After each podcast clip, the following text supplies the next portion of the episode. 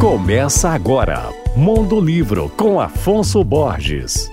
Alô, ouvintes leitores da Alvorada FM. Vocês já ouviram falar em Walter Benjamin? Claro, né? Ele foi ensaísta, crítico literário, tradutor, filósofo e sociólogo judeu-alemão. Em 40, durante a Segunda Guerra Mundial, ele teve que fugir de Paris, onde morava, quando os tanques nazistas chegaram ao subúrbio da capital francesa. A trajetória desse importante intelectual é contada de forma romanceada no livro A Travessia de Walter Benjamin, a história de um filósofo fugindo do nazismo, que recebeu agora a segunda edição pela Record. A obra foi escrita por Jai Parini, escritor e professor norte-americano, autor também de livros de poemas e biografias. Nesse romance, ele narra a história comovente da fuga de Walter Benjamin, sua infância privilegiada em Berlim, seus anos de militância no movimento jovem e seus tempos universitário. Meu nome é Afonso Borges, Instagram arroba Mondolivro e você pode ouvir e baixar todos os podcasts que eu falo no site alvoradafm.com.br.